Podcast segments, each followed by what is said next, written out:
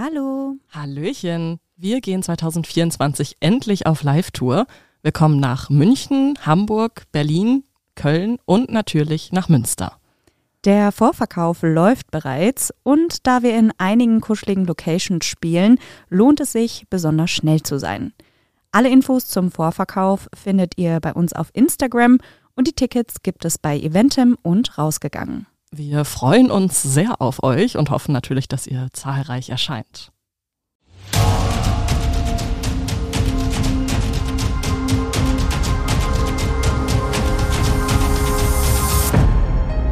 Menschen und Monster.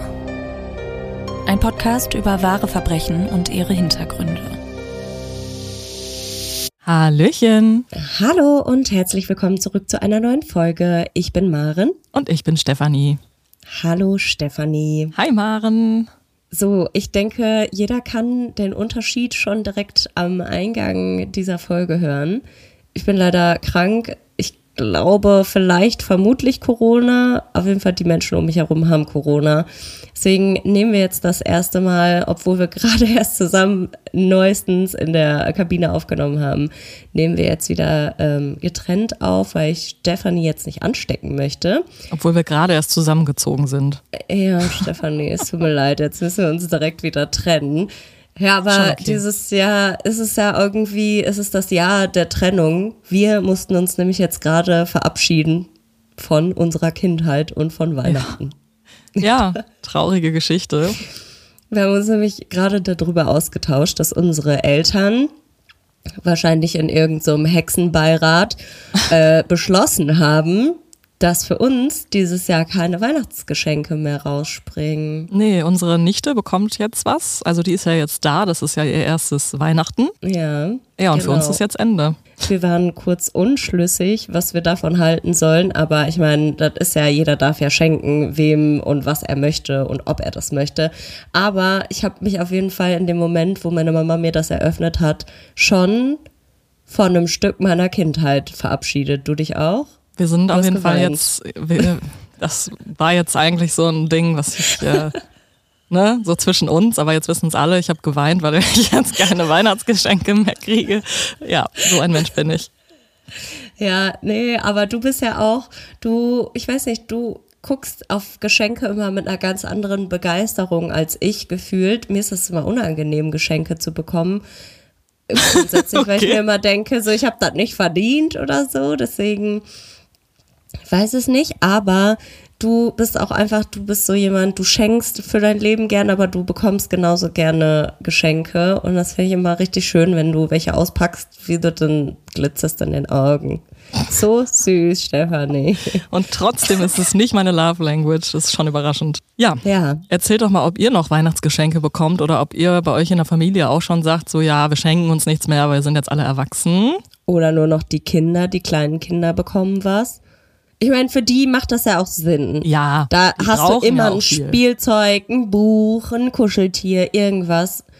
Aber bei uns, also ich meine, gut, mir würde vermutlich auch fast immer irgendwas einfallen. Ja, ich habe auch schon naja. an die ganzen Bücher gedacht, die ich, naja, gut.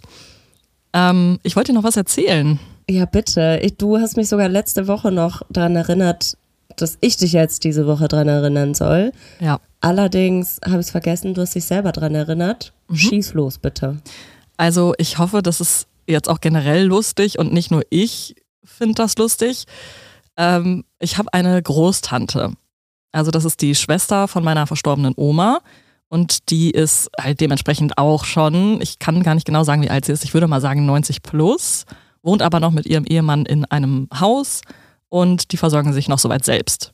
Und dieses Haus ist halt ein freistehendes Einfamilienhaus, es ist von Garten umgeben und ähm, kleiner Fun Fact am Rande, die Tante heißt Heidi und Heidi liebt Katzen und Katzen nennt sie immer Pussy. Das hat mich als Kind total irritiert. Ich habe mich irgendwann daran gewöhnt, aber Katzen sind Pussys.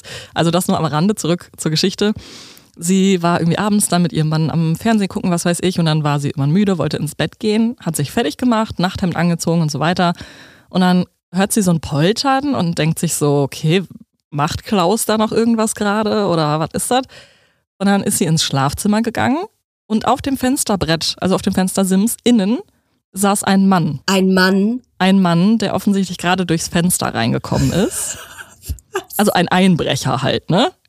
Und Heidi, also wie würdest du reagieren? Ich würde schreien und wegrennen wahrscheinlich. Was? Also ich würde vermutlich auch schreien, aber so wie sich die Geschichte jetzt schon anhört, weiß ich nicht. Ruft sie dann Pussy, Pussy. nee, das nicht. Einbrecher. Aber Heidi ist komplett ausgerastet. Du musst dir vorstellen, so eine etwas sehr beleibte alte 90-jährige Dame mit Nachthemd an und da ist dieser Mann und sie schreit, das ist ja eine Frechheit, verschwinden Sie sofort raus hier, hat den wirklich angebrüllt und der Mann ist geflohen. Nein. Doch, doch. Und ihr Ehemann Klaus hatte das mitbekommen und dann hat er auch die Polizei gerufen und die kam dann auch kurze Zeit später und die haben natürlich auch gesagt, ne, also beim nächsten Mal jetzt nicht unbedingt auf Konfrontation gehen, gute Frau. Ja, ich Diese Aktion wurde von Profis durchgeführt. Bitte nicht zu Hause ja, nachmachen. Heidi. Das hätte mich jetzt nicht gewundert, wenn sie den vielleicht äh, in die Flucht gejodelt hätte. Da auch gut. Aber sie ist wohl auch trotzdem noch beim, beim Sie geblieben, ne? Also Förmlichkeit Ja, muss sein. Ja, gut. Ja, aber das kann wirklich auch ganz, ganz anders ausgehen. Ja. Da habe ich Geschicht, eine Geschichte von äh, meiner ehemaligen Mitbewohnerin, deren Großeltern auch so 80, Ende 80 plus waren äh, auch zu Hause, der Opa schon 90 plus und wirklich sehr, sehr, sehr krank. Und die wurden von drei Männern überfallen und die Oma hat sich in den Türrahmen gestellt und wollte die nicht reinlassen und dann haben die halt sowohl die Oma als auch den Opa zusammen geprügelt. Die haben es beide überlebt, aber die haben die halt ausgeraubt. Oh, das ist wirklich schlimm. Nicht jeder da draußen hat Respekt vor den alten Menschen, dementsprechend vorsichtig sein. Ja, also in dem Fall ist es gut gegangen. Aber ich muss halt sagen, mit dem Bild von Heidi vor Augen, wie sie da wirklich völlig aus. Ich finde es schon sehr lustig. Das ist ja eine Frechheit. Also das musst du dich auch erstmal trauen. Das Oder? Jetzt, also sowas rauszuplären. Aber äh, hat man den denn gefasst? Weißt Äh, soweit ich weiß nicht, aber vielleicht kann ich beim nächsten Mal mehr erzählen, weil meine Mutter immer sonntags mit Heidi telefoniert. Das heißt, sie kriegt heute wahrscheinlich den ganzen Juice. Den Gossip, alles klar. Ja, ich glaube, wir bleiben äh, neugierig und ich bin jetzt ganz gespannt, was du uns diese Woche für einen Fall mitgebracht hast. Ich habe heute einen sehr aktuellen Fall. Also der Fall an sich ist nicht aktuell, der ist über 40 Jahre alt, aber die Rechtslage ist relativ aktuell und ich denke, also ihr wisst es natürlich schon von der von dem Folgentitel. Ähm, viele von euch werden den Fall kennen. Ähm, der hat einfach Rechtsgeschichte geschrieben. Wir sprechen heute über den Fall von Friederike von Möhlmann. Das ist ein Fall, wie gesagt, von 1981. Maren, du kennst den Fall natürlich auch. Ja, absolut. Also, wie du schon sagst, das ist ein Fall, der nicht nur damals auf jeden Fall die Schlagzeilen äh, beherrscht hat, sondern vor allem auch in den letzten Jahren immer wieder. Und der Grund dafür ist ein sehr interessanter und auf jeden Fall auch, würde ich sagen, könnte durchaus revolutionär sein für das deutsche Rechtssystem oder nicht. Ja, also so revolutionär dann leider nicht, denn da ist jetzt vor knapp zwei Wochen halt die wegweisende Entscheidung gefallen und die ist, ja, da können wir auf jeden Fall später drüber sprechen. Das Thema ist auf jeden Fall jetzt durch, aber erstmal schauen wir uns jetzt den Fall an. Der 4. November 1981 ist ein kalter, regnerischer Tag. Friederike von Möhlmann besucht an diesem Abend, wie jeden Mittwoch und Donnerstag, die Chorprobe in der Stadtkantorei in Celle. Die 17-Jährige wohnt mit ihrer Mutter und der Schwester im 12 Kilometer entfernten Ort Oldau. Es handelt sich dabei um einen kleinen ländlichen Ortsteil der Gemeinde Hambüren in Niedersachsen. Celle ist also die nächstgrößere Stadt. Friederike fährt aber trotzdem jede Woche die lange Strecke in die Stadt. Irgendwie. Auf dem Hinweg fährt meistens noch der Bus, aber die Probe geht dann von 18.30 Uhr bis 19.30 Uhr und dann muss sie halt irgendwie schauen, wie sie nach Hause kommt, denn der Bus fährt so spät dann nicht mehr. Manchmal holt ein Freund der Familie sie ab und kann sie nach Oldau bringen. Ab und zu können auch ältere Sängerinnen aus dem Chor sie mitnehmen oder ihre Mutter kommt nach Celle und holt sie ab. Aber das ist eben nicht regelmäßig der Fall. Deshalb hält Friederike regelmäßig den ausgestreckten Daumen auf die Straße und lässt sich mitnehmen. Das ist in den 80ern jetzt auch nicht gerade unüblich. Allerdings ist auch damals schon bekannt, dass es als Frau gerade nicht unbedingt ungefährlich ist zu trampen. Frederikes Mutter ist auch nicht wirklich glücklich damit, aber ihre Tochter versichert ihr immer wieder, dass ihr schon nichts passieren wird. Auch ihre Freundinnen sind stark dagegen. Nach dem Chor reden sie regelmäßig auf Friederike ein, dass sie sich irgendwie eine andere Lösung überlegen solle. Aber Friederike hat immerhin einige Regeln aufgestellt, die das Trampen für sie etwas sicherer machen sollen. So steigt sie nur in Autos ein, die aus der Region kommen, also ein Zeller Kennzeichen haben. Und außerdem steigt sie nicht in Fahrzeuge ein, in denen mehrere Männer sitzen. Also diese Grundsätze sollen das Ganze für sie etwas sicherer machen. An diesem Mittwochabend wird Friederike nach dem Chor noch von einer Freundin bis zur Bahnhofstraße begleitet. Kurz überlegen sie, ob sie noch zu einem Konzert in einer nahegelegenen Schule gehen sollen, doch Friederike beschließt dann, dass sie lieber nach Hause möchte. Von der Freundin leiht sie sich 20 Pfennig, mit denen sie eine Telefonzelle betritt. Die Freundin geht weiter, als Friederike den Hörer schon in der Hand hält. Das ist um kurz vor 8 Uhr abends. Natürlich ist es im November schon längst dunkel um diese Uhrzeit.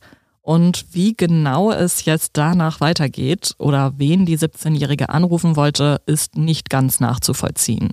Klar ist, Friederike kommt an diesem Abend nicht nach Hause. Ihre Mutter wendet sich an die Polizei und meldet sie als vermisst. Frederikes Fall ist in Deutschland sehr bekannt und es wurde auch schon sehr viel darüber gesprochen. Ich bin mir auch sicher, dass die meisten von euch den Fall schon kennen. Allerdings muss ich an dieser Stelle sagen, dass über sie selber nur sehr wenig bekannt ist. Also in dem Fall geht es eigentlich immer über die rechtlichen Aspekte. Natürlich spielen die eine sehr große Rolle in dem Fall, aber ehrlich gesagt hätte ich gerne mehr über sie und ihre Lebensumstände erzählt, aber egal wie viel ich recherchiert habe, also wirklich viel bekommt man nicht heraus. Frederike geht aufs Gymnasium und wird beschrieben als offenes und fröhliches junges Mädchen. Sie hatte noch nie einen Freund und konzentriert sich bislang eher auf die Schule. Körperlich möchte sie sich für ihren späteren Partner fürs Leben aufsparen. Frederike liebt die Musik und ist durchsetzungsfähig, kann aber auch verträumt durchs Leben gehen. Ihre Chorfreundinnen beschreiben sie so, Friederike war für die Kantorei etwas Besonderes. Sie war die einzige vom Dorf. Sie hat sich da behauptet, die sah man. Es fallen die Adjektive selbstbewusst, intelligent und sehr eigenständig. Friederike hat schulterlanges, aschblondes Haar mit leichten Naturlocken.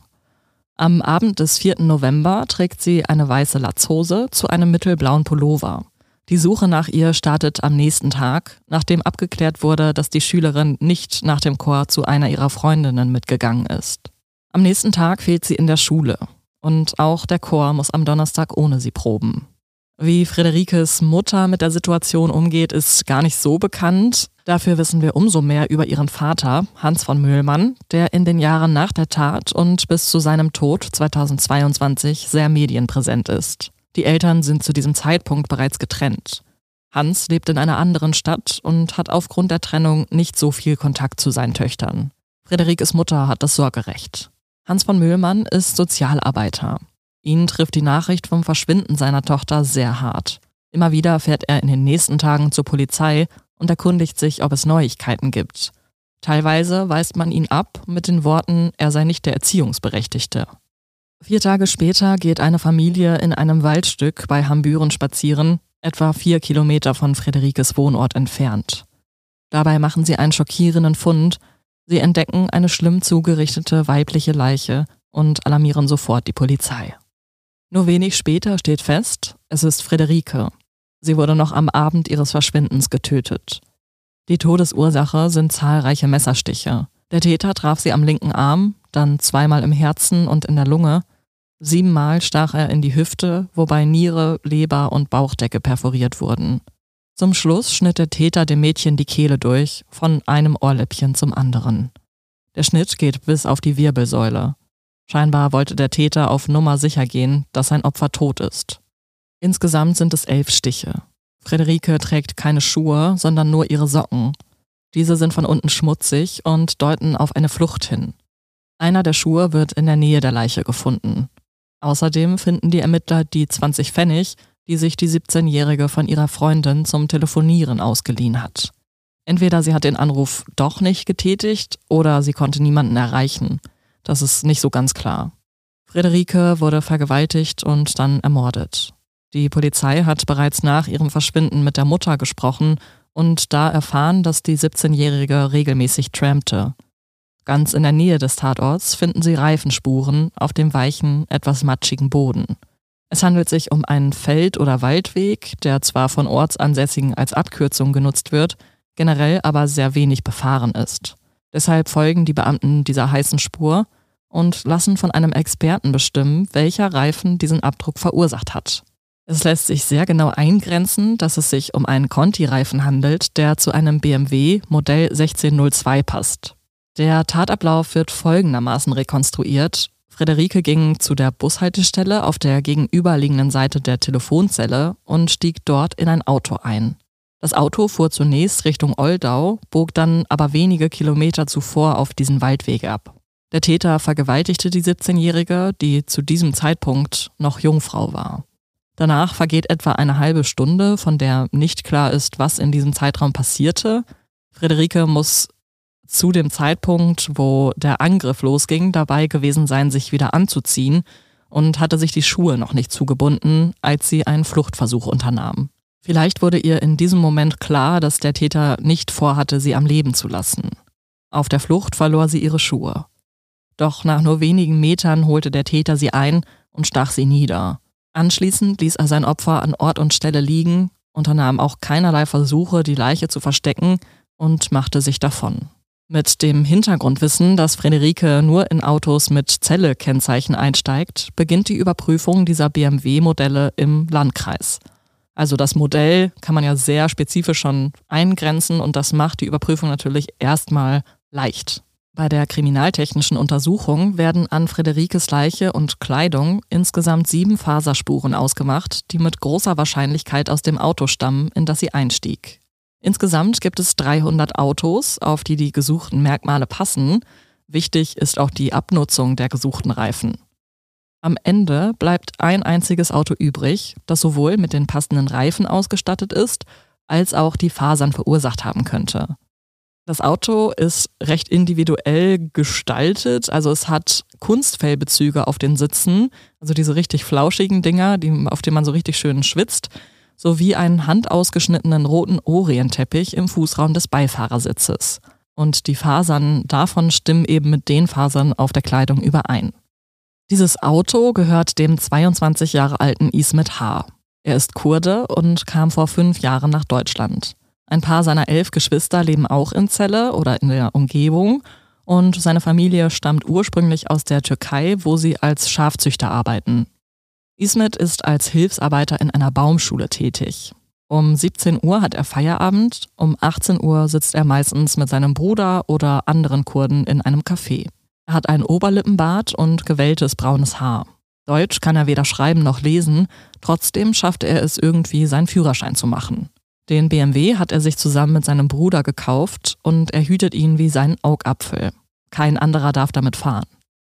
Nachdem er in den Fokus der Ermittlungen rückt, befragt man Ismet zu seinem Alibi. Er gibt an, dass er den Abend des 4. November zu Hause verbracht hat, gemeinsam mit seinem Bruder und weiteren Verwandten sowie ein paar Freunden. Die Polizei macht sich daran, sein Alibi zu überprüfen und alle Familienmitglieder, die befragt werden, verweigern die Aussage. Aber es waren ja wie gesagt auch Freunde da oder zumindest einer und der sagt, er war an diesem Abend nicht bei Ismet, er kann das Alibi also nicht bestätigen. Der 22-Jährige hatte außerdem angegeben, dass das Auto am Abend auf einem Privatparkplatz stand und er es nicht mehr benutzte. Zeugen geben jedoch an, dass der weiße BMW vor der Haustür stand, also ganz woanders, als wo er gesagt hatte.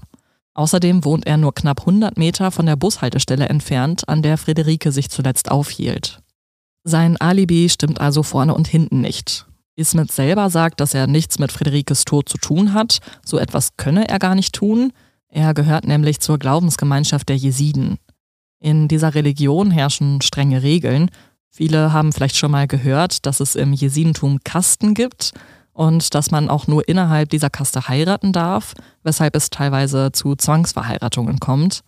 Wichtig für diesen Fall aber ist, Jesiden dürfen eigentlich keine Gewalt gegenüber ihren Mitmenschen ausüben. Verstößt ein Jeside gegen eine solche Regel, hat das die Ausstoßung aus der Gemeinschaft zur Folge und das gilt als höchste Bestrafung. Es ist allerdings nicht klar, wie eng Ismet H. das 1981 gesehen hat, also ob er wirklich streng gläubig war oder nicht, ob er sich an alle Regeln gehalten hat oder nicht. Es ändert so oder so auch nichts daran, dass er der Hauptverdächtige in der bisherigen Ermittlung ist. Derweil wird Frederike beerdigt. Mit nur 17 Jahren musste sie diese Welt viel zu früh verlassen. Der Traum von der großen Liebe, von einer Partnerschaft, die ein Leben lang hält, wurde ihr nicht erfüllt. Stattdessen hat ein Mensch ihr in wenigen Minuten jeglichen Glauben an das Gute genommen, kurz bevor sie sterben musste. Auf die Beerdigung kommen zahlreiche Gäste. Alle wollen von der lebenslustigen und intelligenten Jungfrau Abschied nehmen. Friederikes Chor singt auf ihrer Beerdigung. Das ist zuvor noch nie vorgekommen, also dass sie auf einer Beerdigung singen, aber für ihre Freundin tun sie das, ja, gerne ist vielleicht das falsche Wort, aber das ist ihre Art, sich von ihr zu verabschieden. Sieben Wochen nach der Tat wird Ismet H. verhaftet und wenig später des Mordes angeklagt. Er beteuert zwar weiterhin seine Unschuld, doch die Beamten sind sich sicher, er war der Letzte, der Kontakt zu Friederike hatte. Er muss sie vergewaltigt und danach getötet haben. Der Prozess findet 1982 statt. Es handelt sich um einen reinen Indizienprozess, der auch nur drei Tage dauert, also extrem kurz. Umso wichtiger ist es also, dass die einzelnen Indizien überzeugen können. Friederikes Mutter ist an den meisten Prozesstagen anwesend. Sie ist dabei sehr beherrscht, nur manchmal kullern stille Tränen über ihre Wangen. Hans von Mühlmann ist bei diesem Prozess nicht anwesend, denn er befindet sich zu dem Zeitpunkt in der Psychiatrie. Nach dem Auffinden von Friederikes Leichnam brach sein ganzes Leben über ihm zusammen. Er fiel in eine schwere Depression. Er konnte nur noch nachts aufstehen und schlief tagsüber. Seiner Arbeit konnte er dementsprechend auch gar nicht mehr nachkommen und nachdem er das erste Mal Suizidgedanken hatte, wies er sich selbst in eine Klinik ein. Dort blieb er dann fünf Monate und machte in der Zwischenzeit eine sehr interessante Bekanntschaft, denn dort war für eine Begutachtung zeitweise auch eine Patientin namens Marianne Bachmeier. Weißt du noch, wer das ist, Maren? Ja, selbstverständlich. Marianne Bachmeier ist wahrscheinlich ebenso geschichtsträchtig, was die True Crime Community angeht, wie der Fall von Friederike allgemein. Marianne Bachmeier hat ja damals vor Gericht den Täter, also der den Täter erschossen, der ja für den Mord an ihrer Tochter verantwortlich ist oder war. Genau. Sie hat es geschafft, eine Pistole mit in den Gerichtssaal zu schmuggeln und ähm, hat ihn dann erschossen. Dafür hat sie letztendlich sechs Jahre Haft bekommen und in dieser Psychiatrie war sie, um sich für ihren Prozess ähm, ja begutachten zu lassen und das war natürlich super wichtig für die Schuldfähigkeit.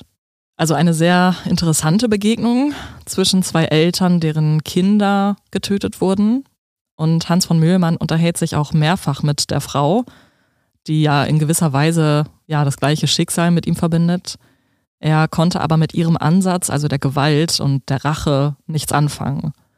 Selbstjustiz kommt für Hans von Möhlmann nie in Frage, auch dann nicht, als er später den Glauben in das deutsche Rechtssystem längst verloren hat. Die wichtigsten Indizien neben dem fehlenden Alibi sind die Reifenspuren und die Fasern. Dazu werden jeweils Gutachter befragt und beide kommen zu dem Schluss, dass die Spuren von Ismet Haas Auto verursacht wurden. Der Verteidiger führt an, dass nicht nur Friederike regelmäßig trampte, sondern auch ihre ältere Schwester Susanne. Und ihr gehörten sowohl der Pulli als auch die Latzhose, die Friederike an diesem Tag trug. Es wäre also nicht auszuschließen, dass eine der Frauen schon zu einem früheren Zeitpunkt mit dieser Kleidung in Ismet Haas Auto gesessen hätte. Und nur weil Friederike möglicherweise an diesem Abend bei ihm eingestiegen sein könnte, bedeutet das im Umkehrschluss nicht unbedingt, dass er auch ihr Mörder sein muss. Also ja, der Verteidiger muss halt irgendwas sagen, ist jetzt auch nicht von der Hand zu weisen, würde ich sagen. In seinem letzten Wort betont der Angeklagte noch einmal, dass er unschuldig sei, selbst wenn das Gericht ihn verurteilen sollte.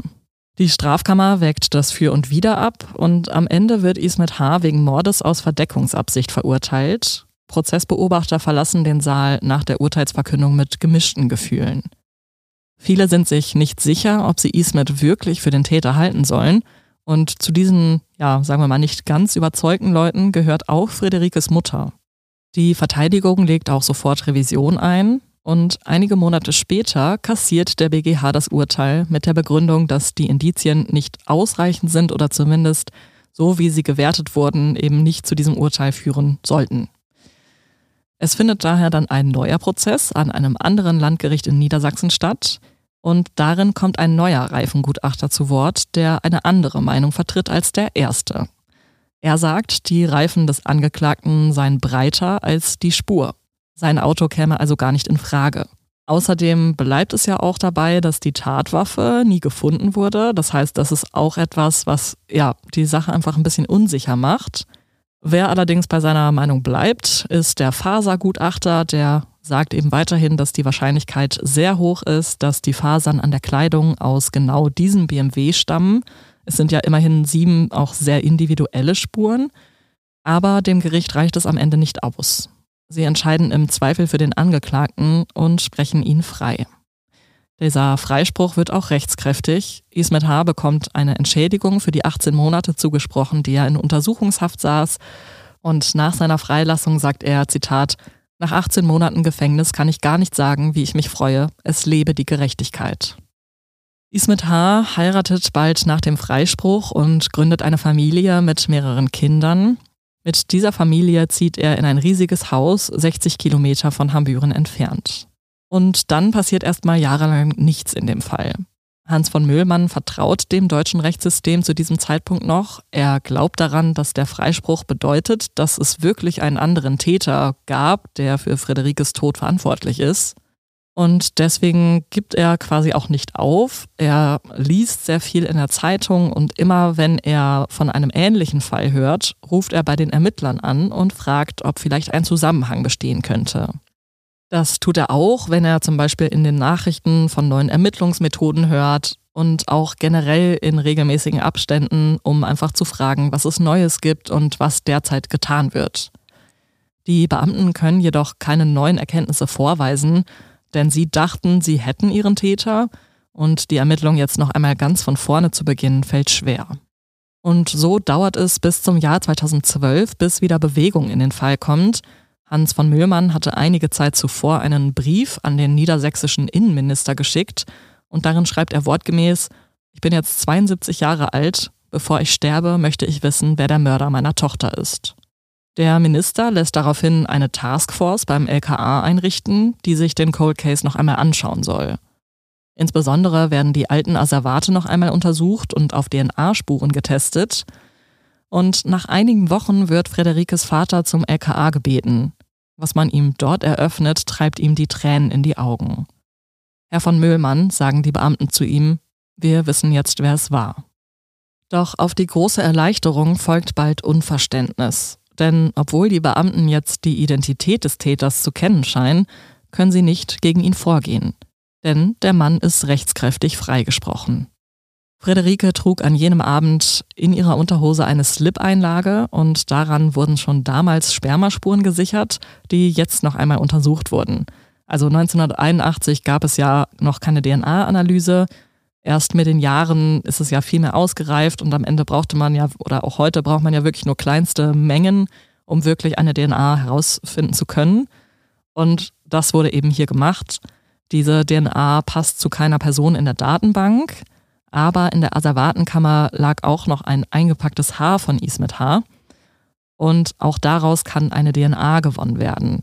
Und siehe da, diese DNA ist eben zu 99,9 Prozent identisch mit der des Spermas.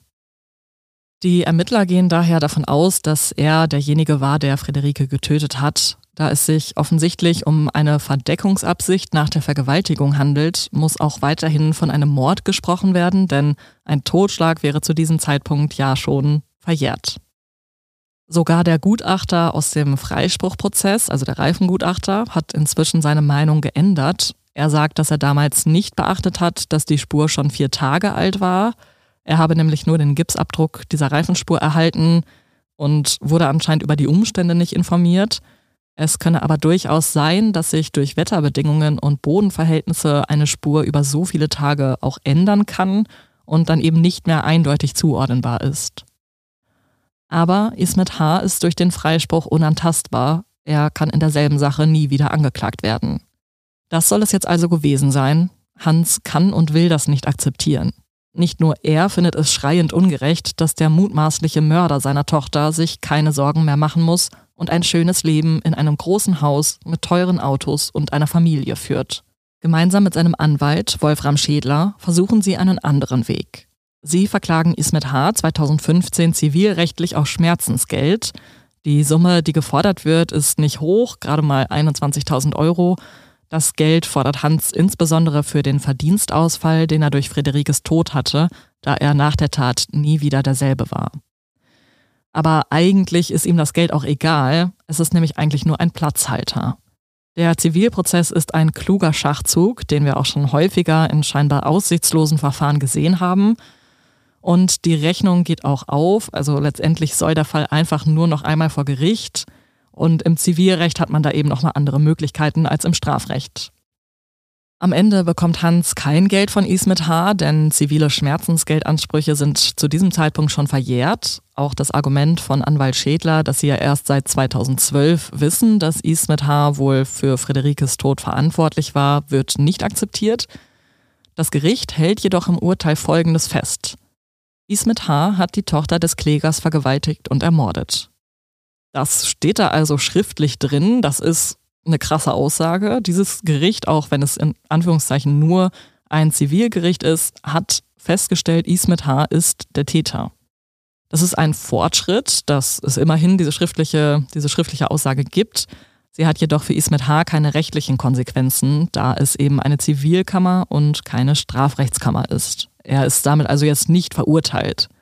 Aber Wolfram Schädler hat damit schon mal etwas in der Hand, auf das er vielleicht aufbauen kann. Jedoch ist er ehemaliger Bundesanwalt und war jahrelang mit Revisionsverfahren betraut. Er kennt sich also bestens aus in der deutschen Gesetzeslage und weiß, dass er mit der aktuellen Gesetzgebung kein Wiederaufnahmeverfahren erreichen kann. Denn, und das ist eben jetzt der Punkt, warum dieser Fall so bedeutend ist, in Deutschland gilt der Grundsatz nebis in idem, das ist Latein, und das bedeutet nicht zweimal in derselben Sache. Der Bürger darf nur ein einziges Mal in einer Strafsache verurteilt werden und dabei zählt auch ein Freispruch als Verurteilung eben auf niedrigster Stufe. Also auch wer freigesprochen wurde, darf nicht wieder angeklagt werden. Dieser Grundsatz wird auch Doppelbestrafungsverbot genannt. Es gibt einige wenige Ausnahmen, in denen ein Verfahren zu Ungunsten eines Verurteilten wieder aufgenommen werden kann diese stehen in Paragraph 362 der Strafprozessordnung. Das ist dann der Fall, wenn eine in den Prozess eingebrachte Urkunde gefälscht wurde, wenn Zeugen oder Gutachter vorsätzlich falsch ausgesagt haben, wenn ein Schöffe oder Richter im Verfahren seine Amtspflicht verletzt hat oder wenn der Verurteilte später ein glaubwürdiges Geständnis ablegt. Solche Fehler im Verfahren gab es in Friederikes Fall aber nicht und Ismet H., der als freier Mann lebt, wird auch wohl kaum auf die Idee kommen, plötzlich eine Tat zu gestehen, die er über 30 Jahre lang geleugnet hat. Hans von Möhlmann will das trotzdem nicht auf sich sitzen lassen. Er zeigt sich viel in den Medien, macht auf den Fall aufmerksam und erweckt dabei auch in den Zuschauern das Gefühl von tiefer Ungerechtigkeit. Durch den Zivilprozess kennt Hans jetzt Ismets Adresse, Drei oder viermal fährt er auch dorthin. Das sind ja eben nur 60 Kilometer. Er denkt nicht daran auszusteigen und Ismet anzusprechen. Er will einfach nur wissen, wie er lebt. Nach einem solchen Besuch verirrt Hans sich in die Innenstadt dieses Wohnortes. Er betritt das Rathaus, geht zum Bürgermeister und sagt, wissen Sie, dass in Ihrer Stadt ein Mörder frei herumläuft? Und der Bürgermeister sagt, ich kann da auch nichts machen. In einem Interview sagt Hans später, da läuft ein Mörder rum und alle wissen das, dass er der Mörder ist und der Staat weiß das und es passiert nichts. Eine für alle Beteiligten zutiefst frustrierende Situation, aber Hans von Möhlmann hat noch nicht aufgegeben. Der Fall erregt in diesen Jahren viel Aufmerksamkeit und diese will er sich zu Nutzen machen. Er startet online eine Petition und sammelt so über 180.000 Unterschriften für eine Anpassung des Paragraphen 362. Konkret ist der Vorschlag, dass bei neuen, eindeutigen belastenden Beweisen eine Wiederaufnahme zu Ungunsten des Verurteilten in einem Mordfall wieder ja, möglich sein soll und der Prozess wieder aufgenommen werden kann. Diese Unterschriften gibt Friederikes Vater im Justizministerium ab. Er hofft, dass sie Gewicht haben, dass nun endlich etwas passiert, aber das tut es nicht. Zuerst. Friederikes Tod hat das Leben ihres Vaters völlig verändert. Für ihn gab es ab diesem Tag nur noch ein Ziel, auf das er sein ganzes restliches Leben hingearbeitet hat, Gerechtigkeit. Als Außenstehender bekommt man den Eindruck, dass es 30, 40 Jahre nach dem Mord gar nicht mehr so sehr um Friederike geht, sondern nur um die Gesetzeslage und einen alten Mann, der sich irgendwie verrannt hat, nachdem er den Tod seiner Tochter nicht verwinden konnte. Über Friederike selbst spricht kaum einer, das habe ich ja schon gesagt. Alle reden sehr ausführlich über die Gesetze und was sie bedeuten und was wann wie entschieden wurde. Die sind natürlich auch wichtig und interessant. Der Fall hat immerhin Rechtsgeschichte geschrieben. Aber ich finde es halt einfach schade. In der True Crime Bubble kennt fast jeder den Namen Friederike von Müllmann, aber niemand weiß, was sie wirklich für ein Mensch war. Was sie in ihrer Freizeit außer Singen gerne gemacht hat, wie ihr die Schule gefallen hat, was sie später beruflich machen wollte, ob sie einen Spitznamen hatte oder welche komischen Eigenarten sie hatte. All das sind Infos, die mich eigentlich schon interessiert hätten und die verdeutlichen, wir reden hier nicht über einen Fall, sondern über einen Menschen, der auch viel zu früh sterben musste. Aber das sind nur meine Gedanken dazu. Hans von Müllmann trägt seine Gefühle nicht nach außen. In Interviews ist er stets sehr gefasst, auch wenn er immer betont, dass es in ihm brodelt. Er sagt, er lässt das Fass in seinem Innern lieber fest verschlossen. Ich sage auch nicht, dass er in jedem Interview weinen soll, damit man sieht, wie sehr der Verlust seiner Tochter ihn schmerzt. Aber mein Punkt ist halt der, Hans von Müllmann kämpft sein ganzes Leben fast schon ein bisschen fanatisch dafür, dass dieses Gesetz geändert wird. Er sagt, er will endlich Gerechtigkeit für seine Tochter. Aber ich habe mich halt gefragt, ist es wirklich noch Gerechtigkeit, wenn 40 Jahre nach der Tat ein Mann verurteilt werden würde? Also ja, natürlich schon, aber gibt einem das so lange später wirklich noch das Gefühl der Genugtuung, weil Friederike bringt es nicht zurück, geht es hier wirklich noch darum, ihren Tod zu sühnen und wäre Hans von Müllmann nach einer neuen Verurteilung vielleicht in der Lage gewesen, endlich mit dieser Sache abzuschließen. Das wissen wir nicht. Die Frage, die ich mir gestellt habe und die sich auch andere Journalisten schon gestellt haben, ist, ob man nach 30, 40 Jahren nicht anfangen kann, zu nicht zu vergessen, aber wenigstens zu verarbeiten. Und Hans von Müllmann ist so krass in diesem Thema und kämpft ausschließlich dafür, er lebt ausschließlich dafür. Es ist sein Lebensinhalt quasi geworden. Und es ist halt einerseits natürlich verständlich, gerade auch bei dieser Ungerechtigkeit, dass man damit nicht abschließen kann. Aber gesund ist es halt sicherlich auch nicht. Aber auch da können wir am Ende sicherlich nochmal drüber sprechen. Da gibt es wahrscheinlich sehr unterschiedliche Meinungen zu. 2021 wird ein Meilenstein erreicht. Der Bundestag beschließt tatsächlich eine Gesetzesänderung. Sie ergänzen den Paragraphen 362 um Folgendes. Bei schwersten Straftaten, also Mord, Völkermord, Verbrechen gegen die Menschlichkeit oder Kriegsverbrechen, kann zu Ungunsten des Verurteilten eine Wiederaufnahme stattfinden, wenn es zwingende neue Beweise gibt, die eine Verurteilung wahrscheinlich machen. Das ist also wirklich ein Riesending und das, wofür Hans so lange gekämpft hat. Dieses Gesetz macht es möglich, dass Ismet H. 2022 erneut verhaftet wird, in dem Verdacht, Friederike von Müllmann ermordet zu haben. Für ihren Vater sind das die besten Nachrichten seit langem. Hans ist inzwischen alt und krank geworden. Er leidet an Diabetes und ihm musste aufgrund von Nekrosen bereits ein Bein amputiert werden, auch das zweite wurde inzwischen in Mitleidenschaft gezogen und leider, leider ist Hans von Müllmann 2022 verstorben. Ismet H. sitzt ein halbes Jahr in Untersuchungshaft. Der Prozess soll dieses Mal vor dem Landgericht Verden stattfinden. Doch so richtig los geht es dann doch nicht. Ismet H.'s Verteidiger legt nämlich Verfassungsbeschwerde ein und ganz ehrlich, das hätte wahrscheinlich jeder Anwalt in dieser Situation gemacht. Das ist halt völliges Neuland. Nun muss also der BGH prüfen, also der Bundesgerichtshof, ob das neue Gesetz wirklich Bestand hat.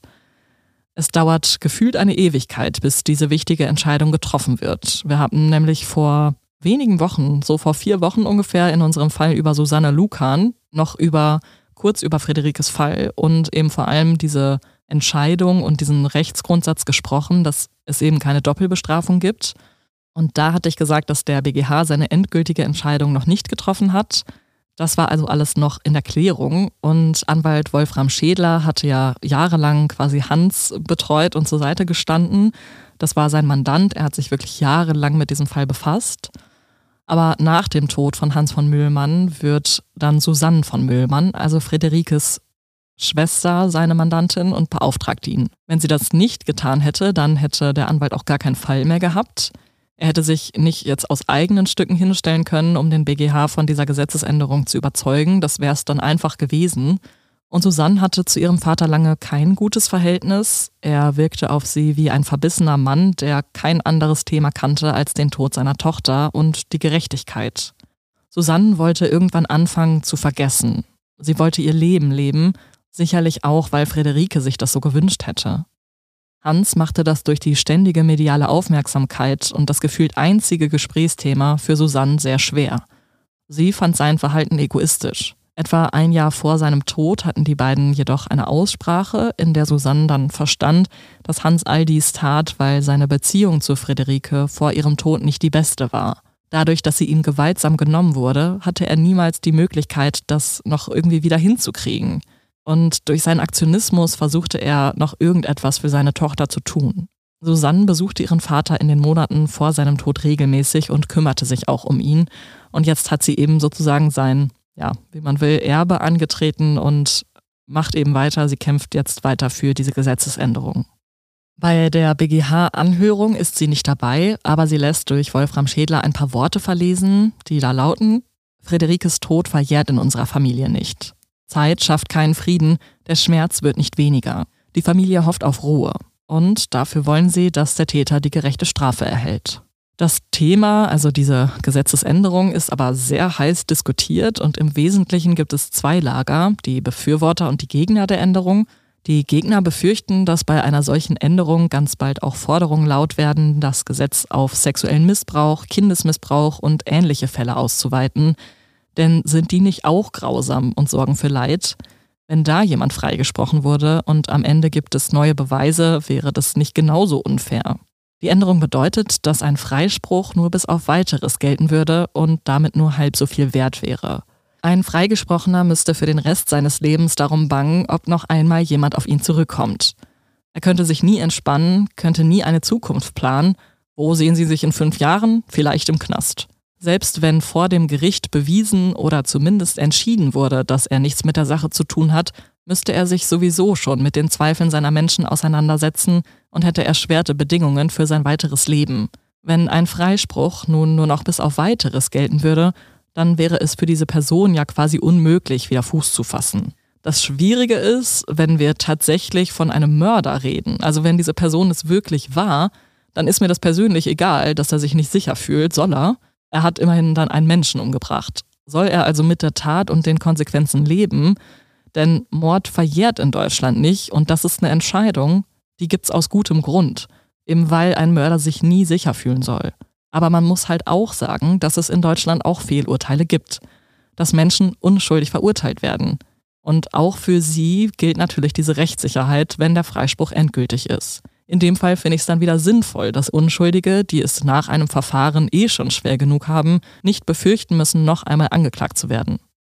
Problematisch ist übrigens auch der Passus, dass eine Wiederaufnahme nur bei schlagenden Beweisen möglich wäre, denn dieser Grundsatz beißt sich so ein bisschen mit der Unschuldsvermutung.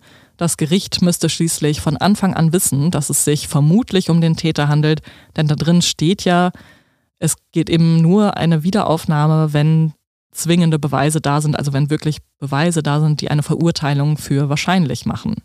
Der BGH verkündet Ende Oktober diesen Jahres, also vor etwa zwei Wochen, seine Entscheidung. Sie erklären den neuen Absatz zur Wiederaufnahme für verfassungswidrig. Zwar können sie auch das Leid der Angehörigen verstehen, jedoch bietet der Grundsatz nebis in idem Rechtssicherheit. Zumindest müsse irgendwann der Rechtsfrieden einkehren. Diese Entscheidung ist wegweisend auch für andere Fälle. Es gibt zwar nicht wahnsinnig viele davon, in denen nach einem Freispruch noch eindeutige Beweise für das Gegenteil aufgetaucht sind, aber es gibt sie. Es wird deutlich, Recht und Gerechtigkeit können zwei unterschiedliche Dinge sein. Nach dem Urteil des BGH stellt die Polizei die Ermittlungen im Fall Friederike von Müllmann ein. Das ist, finde ich, ein sehr deutliches Zeichen. Und vor seinem Tod sagte ihr Vater, dass er den Glauben in den Rechtsstaat verloren habe. Ja, Maren, das war der Fall von Friederike von Müllmann und insbesondere auch ja, die rechtlichen Konsequenzen und Entscheidungen, die dieser Fall mit sich gebracht hat. Das ist ein Thema, über das man, glaube ich, ja sehr unterschiedliche Meinungen haben kann und ich bin sehr gespannt darauf, was du dazu denkst. Okay, darf ich an dieser Stelle direkt einmal ganz kurz nachhaken? Bitte. Ich habe das jetzt gerade so semi verstanden. Also, Sie haben das nochmal vor den BGH gebracht, also den Fall nochmal insgesamt. Und der Passus, der insgesamt für dieses gesamte Gesetz gegeben wurde, dass man dann äh, unter den gegebenen Umständen nochmal jemanden verurteilen darf, das wurde angepasst oder einfach seine erneute Anklage wurde abgelehnt? Ähm, nee, es ging tatsächlich jetzt nicht konkret nur um den Fall von Friederike jetzt bei diesem BGH-Entscheid, sondern um, das, um die Gesetzesänderung, die vom Bundestag äh, entschieden wurde. Ja, und diese ja. Gesetzesänderung, dass die Wiederaufnahme möglich ist in dem Fall, wenn es neue Beweise gibt, das wurde abgelehnt. Also das okay. passiert nicht, das fällt aus. Es gibt keine Wiederaufnahme bei neuen Beweisen. Punkt. Freispruch ist Freispruch. Also ich finde es einfach extrem schwierig. Ich glaube persönlich, dass man da vielleicht Ausnahmen machen sollte und könnte, wenn es sich um Fälle handelt, die vor der, ich sag mal, ja, also 2000er, vor der Wende äh, zu den 2000er Jahren passiert sind, weil da eben die Technik, was vor allem DNA und Spurensicherung an sich angeht, noch so in den Kinderschuhen gesteckt hat, dass man eben Spuren damals gar nicht hat auswerten können. Das sehen wir ja jetzt auch wenn es erst 2012 soweit war, dass man da klar hat zuordnen können, diese Spur gehört zu ihm und er ist der Täter. Deswegen finde ich es grundsätzlich nicht verkehrt, dass man in der gleichen Sache nicht noch ein zweites Mal angeklagt werden kann. Und ich finde es übrigens auch nicht verkehrt, dass das nur für Mord gilt tatsächlich, weil, wie du schon gesagt hast, Mord ist tatsächlich auch der einzige Straftatbestand, der auch trotz Jahrzehnten der Vergangenheit irgendwie nicht verjähren. Und demnach finde ich, ist es auch, ja, gerechtfertigt. Und auch da ähm, Opfer von anderen Straftaten können vielleicht danach irgendwie nochmal zurück ins Leben finden, nach einem Mord aber logischerweise nicht mehr. Und damit ist irgendwie auch, finde ich, jedes Recht verwirkt, an der Stelle zu sagen, ähm, es ist ausgeschlossen, dass irgendwann nochmal was passieren kann. Ich finde das äh, grundsätzlich aber eigentlich ein wichtiges Gesetz, denn wie gesagt, wir sehen jetzt an dieser Stelle, dass es auch möglich ist, dass es danach technische Entwicklungen gibt, die sowas ganz eindeutig machen. Und in solchen Fällen würde ich das ja, als wirklich als Präzedenzfall sehen, als irgendwas, das natürlich außergewöhnlich ist und was auch mit Sicherheit nicht so, wie es die Kritiker ja aussehen lassen, äh, letztendlich gang und gäbe wäre, weißt du? Und deswegen finde ich es in diesem Fall besonders schwierig, da zu sagen, finde ich jetzt gerechtfertigt, dass das nicht so passiert ist, ähm, schwierig. Ich möchte aber an der Stelle vielleicht auch nochmal auf den Punkt zurückkommen, den du vorhin genannt hattest zwischendrin, und zwar, ob eine Verurteilung nach 30, 40 Jahren überhaupt noch in irgendeiner Form Gerechtigkeit bringen würde.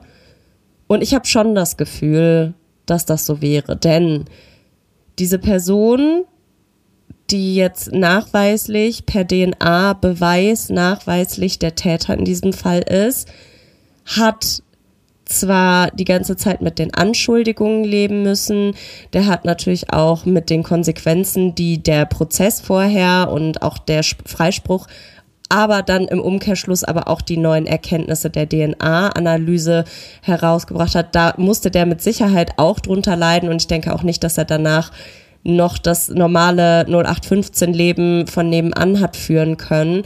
Nichtsdestotrotz, er hat ein freies Leben führen können und das nicht, weil er unschuldig ist, sondern weil die Technik damals noch nicht so weit war und weil man vielleicht mh, mm, auch tatsächlich damals ein bisschen überheblich war und vielleicht auch tatsächlich in dem Urteil ein bisschen zu viel gewollt hat weil letztendlich war es ja möglich, dieses Urteil dann wieder zu kippen und daraus einen Freispruch machen zu lassen. Die Frage ist also, für mich weniger sollte eine solche zweite ja, Verhandlung bei neuen komplett aussagekräftigen Hinweisen und Beweisen möglich sein, sondern vielleicht eher sollte, sollten bei den, bei den ersten Prozessen bestimmte Sachen ja, doppelt und dreifach überprüft werden. Also du sagst Wiederaufnahme, ja. Also das Gesetz, was geändert wurde, das hätte auch jetzt so bleiben sollen? Ja, in der, in der Form, in der es eigentlich gedacht war, finde ich das angemessen, mhm. weil es eben einige Sachen gibt und weil sich die Technik jeden Tag weiterentwickelt gefühlt und weil es sich nur auf den Straftatbestand des Mordes und nicht anderer Straftaten bezieht. Und ich finde, dass eben auch in solchen Fällen ja Gerechtigkeit hergestellt werden dürfte und müsste. Und ich finde halt auch, egal wie sehr oder wie viel Zeit jetzt vergangen ist, Friederike kommt nie wieder zurück. Die Zeit, die die Familie und Angehörige von ihr damit ja verschwenden mussten, zu trauern, darüber vielleicht hinwegzukommen, da durchzuarbeiten und das generationsübergreifende Trauma, was damit natürlich auch wahrscheinlich in der Familie weitergegeben wird. Also es sind alles Sachen, die es für mich zumindest im Zusammenhang mit der Mordanklage schon eine Rechtfertigung geben. Grundsätzlich finde ich aber, und das sehe ich auch so, Leute, die freigesprochen sind für andere Straftaten, die sollten nicht weiter belangt werden dürfen. Denn auch da, finde ich, gibt es halt die Möglichkeit, beim ersten Prozess die Arbeit richtig zu machen und vorher alles auszuermitteln und in der Regel erhebt die Staatsanwaltschaft ja auch nur dann Anklage, wenn sie sich sehr sicher sind, dass man den Fall gewinnen kann oder dass man den zumindest vor Gericht entsprechend ja verurteilen kann. Aber vielleicht sollte es da lieber dann noch mal ja bestimmte Mechanismen geben, die man in solchen nicht wiederaufnahmefähigen Prozessen dann irgendwie anbringt obwohl das ja jetzt dann auch für Mord scheinbar genauso gelten sollte. Genau, man muss halt vielleicht noch dazu sagen, dieser Grundsatz nebis in idem, das ähm, hat etwas damit zu tun, dass in der NS-Zeit ähm, ja Verfahren, Prozesse teilweise immer wieder neu angefangen wurden, weil, also wenn zum Beispiel das Urteil nicht gepasst hat, wenn es nicht, die Strafe nicht äh, hart genug war, dann konnte man damals tatsächlich willkürlich sagen, äh, wir machen ja nochmal einen Prozess und wir machen das auch so lange, bis uns das Urteil gefällt. Und das ist natürlich eine Willkürlichkeit des Staates, vor der der Bürger durch diesen Rechtsgrundsatz ähm, ja beschützt werden soll. Also quasi der, der BGH oder der Gesetzgeber sagt, ähm, dieser Grundsatz, das Doppelbestrafungsverbot ist für ein Schutz für den Bürger eben vor der Willkürlichkeit des Staates. Und die ermittelnden Behörden haben einen Versuch, äh, um quasi ihren Fall zu machen und die Verurteilung zu erreichen. Und wenn sie das nicht schaffen, dann ja, sind sie letztendlich selber schuld. So, dann soll das halt dem Bürger nicht quasi sein Schaden sein. Ja. Nichtsdestotrotz. Das heißt ja auch im Zweifel für den Angeklagten. Und das würde dann ja Fall. in dem Moment halt auch schon nicht mehr greifen. Also dann würde ja der zweite Zusatz schon gar nicht mehr äh, oder das die eigentliche Basis des Gesetzes gar nicht greifen, und zwar in dubio pro reo, im Zweifel für den Angeklagten, weil bei einem immer wieder willkürlich neu startenden Prozess oder weil es einfach irgendwem nicht gefällt oder passt, da, da hat man ja dann einfach keine Garantie mehr für dieses im Zweifel für den Angeklagten. Nee, auf jeden Fall. Also ähm, so oder so ist es ja halt auch ein Grundsatz, der wichtig ist halt eben für die, für die Kammer. Und wenn die natürlich noch Zweifel daran haben, ob die, der Angeklagte wirklich schuldig ist, dann entscheiden sie sich in solchen Fällen, wo sie Zweifel haben, ja quasi dafür ihn freizusprechen, was ja letztendlich auch bei Ismet H. passiert ist, weil es damals einfach nicht genügend Beweise gab. Ich muss sagen, in diesem konkreten Fall fände ich es äh, mehr als gerechtfertigt, ihn erneut anzuklagen. Ja, aber äh, eine, kom eine komplette Gesetzesänderung würde halt schon Risiken bergen. Also auch die, die ich halt eben vorhin aufgezählt habe, dass es eben auch natürlich unschuldige Menschen gibt, die, das weiß man natürlich immer nicht. Ne? Also klar, nur der, die Person selber wird am Ende wissen, war ich es, war ich es nicht. Aber es gibt, also mhm. wissen wir, einige Fälle, wo es ja so unsicher ist, ähm, ja. wo, wo man es gar nicht so richtig einschätzen kann. Und wenn Personen wirklich unschuldig sind und verurteilt werden und es kommt halt vor. Also ich meine, letztendlich sitzen da auch nur Menschen, die Dinge entscheiden, das kommt vor, dann hat das für solche Personen natürlich extreme Konsequenzen und es zerstört halt im Zweifel Leben. Ja, das sehe ich auch so. Ich denke aber schon auch, dass die Regularien und die Richtlinien dafür, wenn dieses Gesetz jetzt entstehen würde, so, dass das auf jeden Fall so eine große, schwierige Hürde ist, dass sie wirklich nur mit, wie du schon sagst, oder wie es das Gesetz auch sagen würde, mit eindeutigen, unumstößlichen Beweisen, keine Indizien, keinen, kein nichts, was man irgendwie in Frage oder in Zweifel ziehen könnte, dass es dann unter diesen Umständen nochmal gegeben ist. Und das ist ja hier ganz klar und deutlich der Fall. Ja, definitiv. Also das also, ist das auf jeden Fall nochmal was anderes. Also ich finde ja. grundsätzlich, wenn man, wenn man quasi die Hürde für diesen, diesen erneuten Anklageanspruch äh, jetzt wirklich so hoch stecken würde oder so spezifisch machen würde, dann fände ich das durchaus passend, angebracht und vielleicht auch gar nicht verkehrt. Aber da spreche ich natürlich jetzt als juristische Laien ja. und habe da einfach gar keine erweiterte Ahnung von eigentlich. Also ich muss sagen, ich finde es halt echt krass, dass diese BGH-Entscheidung jetzt so ausgefallen ist. Also das war ja letztendlich komplett offen, wie die sich letztendlich entscheiden. Und das, als ich, ich habe diese Nachricht, also ich habe natürlich das schon auf dem Schirm gehabt, dass diese Entscheidung noch aussteht, aber man weiß ja beim BGH auch nie genau, wann machen die das jetzt. Und es dauert ja teilweise ewig. Und ich habe tatsächlich im Radio, als ich im Dienst war, ähm, gehört, der BGH hat eine Entscheidung getroffen. Und dann wusste ich schon in dem Moment, okay, es muss um diese Entscheidung gehen. Und als ich dann gehört habe, dass sie gesagt haben, sie haben das verworfen, dieses Gesetz ist ungültig, du kannst einfach nur ein einziges Mal angeklagt werden, das ist einfach eine wahnsinnig große Sache. Ähm, ja. Natürlich ist es einfach jetzt gerade so ein nerdiges Nischending hier, aber ich finde es so krass, das ist so eine wegweisende, grundsätzliche Entscheidung. Und das bedeutet natürlich, ja. Ismet H. ist freigesprochen. Ähm, wir dürfen ihn nicht als Täter, als Mörder bezeichnen. Er ist ein freigesprochener, unbescholtener Bürger, wenn du so willst. Er, ja, also man darf ihn jedenfalls noch nicht mal als mutmaßlichen Mörder bezeichnen und das machen wir natürlich hier auch nicht, weil solange er nicht verurteilt ist und das kann jetzt nicht mehr passieren, wäre das halt ähm, ja nicht rechtens. Ja, das wow. ist jetzt halt eine Entscheidung, die wirklich steht. Ich finde dennoch, und das kann ich einfach auch aus Richtung der Familie und der Angehörigen, aber wahrscheinlich auch aus der äh, aus dem Blickpunkt von vielen True Crimies hier sagen, das ist doch so ein Schlag in die Magengrube für die Familie von Müllmann auch, weil letztendlich kann Ismet H. ohne Probleme auch jetzt mit einem dicken, fetten Grinsen durchs Leben gehen und allen den Mittelfinger zeigen und sagen, ja, die, das Gesetz hat hier für die Gerechtigkeit gestimmt.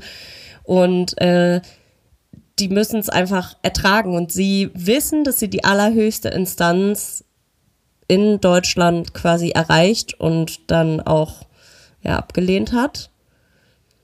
Ja, das ist, glaube ich, das, diese Hilflosigkeit und diese Wut, die da vielleicht auch mitspielt, das will ich gar nicht, das möchte ich selber nicht erfahren müssen.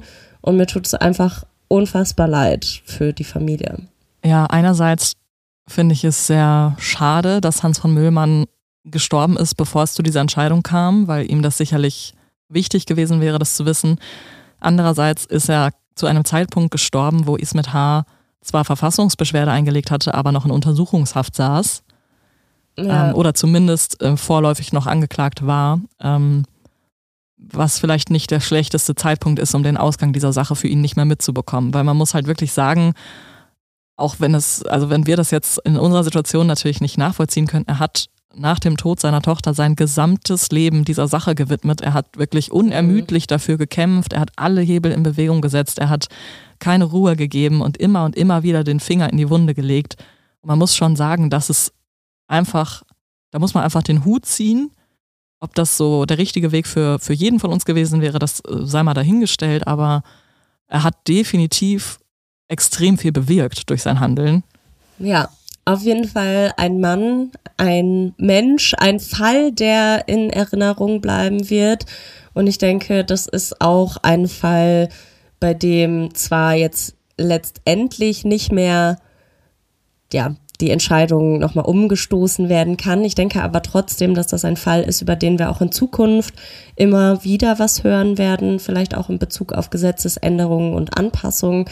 Und ja, schade für die Familie, aber dennoch, die Justiz hat da das Sagen und die hat eine Entscheidung getroffen, mit der wir jetzt alle leben müssen. Danke dir, liebe Stefanie, dass du den Fall für uns heute nochmal aufgedröselt hast und auch die neuesten Erkenntnisse in dem Fall mitgebracht hast. Ja, schreibt uns gerne mal bei Instagram, was ihr über den Fall denkt. Findet ihr die BGH-Entscheidung gut? Findet ihr sie nicht so gut? Was sind eure Gedanken dazu? Lasst uns das gerne wissen.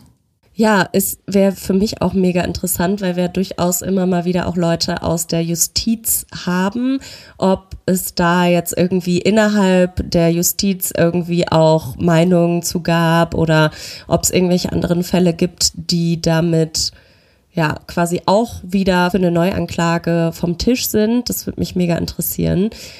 Ich glaube, an dieser Stelle verzichten wir ich, auf den Comic Relief am Ende. Ich kann schon, ich japp's schon bei meinen drei Worten nach Luft. okay.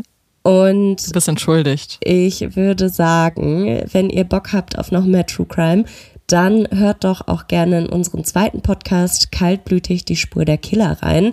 Da gibt's nämlich jeden Donnerstag einen, ich würde sagen, mehr oder minder ungelösten Fall.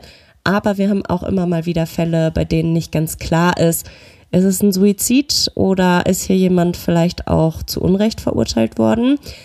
Und den Podcast, den könnt ihr natürlich exklusiv hier bei Podimo hören.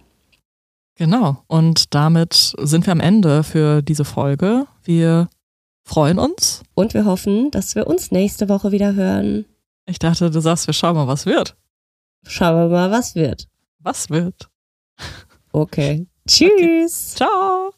Hallo. Hallöchen. Wir gehen 2024 endlich auf Live-Tour.